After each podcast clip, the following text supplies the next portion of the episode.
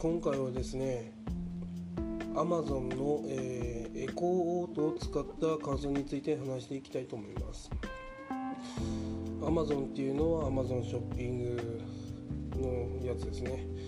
でエコーオートっていうのは、えー、車にですね取り付けて、えー、使う機材のことを言います。まあ、簡単に言うと車でアレクサが使えるということです、えー、ハンズフリーで、えー、アレクサまるっていうふうに言えば、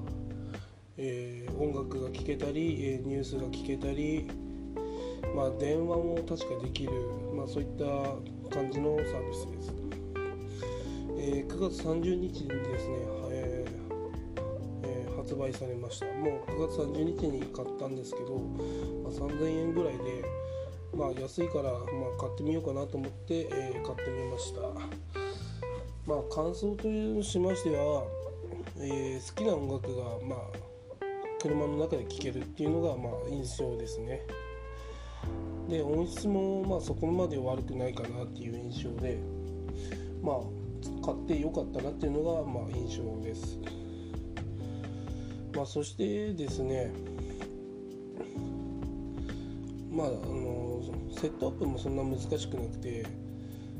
まあ、大体の車にはあの Bluetooth がこうつながってる車であれば大体セットアップはできると思います、まあ、買う前に対応車種ですねあと携帯対象の携帯か確認した方がいいと思います。まあえーまあ、このエコードですね、まあ、使うにあたって注意すべきことがあって、まあ、これを使うっていうことは通信量発生するんですよね。だからその、まあ、エコーオートは Amazon Music と連動するんですけどその Amazon Music を使う際に、まあ、事前に音楽ダウンロードできるんですけど事前に音楽をダウンロードしておけばですね、まあ、オフラインで、音楽が聴けますので通信量発生させたくない方は事前に、あの、聞きたいプレイリストとか、まあ、そういうのをダウンロードして通信量発生させない方が賢いかもしれません。まあそんなの気にしなくていいんだっていう方はですね、まあ、好きに聴いても問題ないんじゃないですか。まあでも一つの曲につきですね何メガとかやっぱかかってしまうと思いますのでまああまり使いすぎると後悔するかもしれませんのであんまりおすすめしません。やっぱりおすすめするのは事前に音楽をダウンロードして使うことです。まあ大量のそのよ、うん、ギガサービスに登録していればまああまり気にしなくてもいいのかもしれないんですけど、はい。まあ、やはりですねこう好きな音楽が、えー、聴けてそして最新の音楽もランキング形式とかプレイリストとか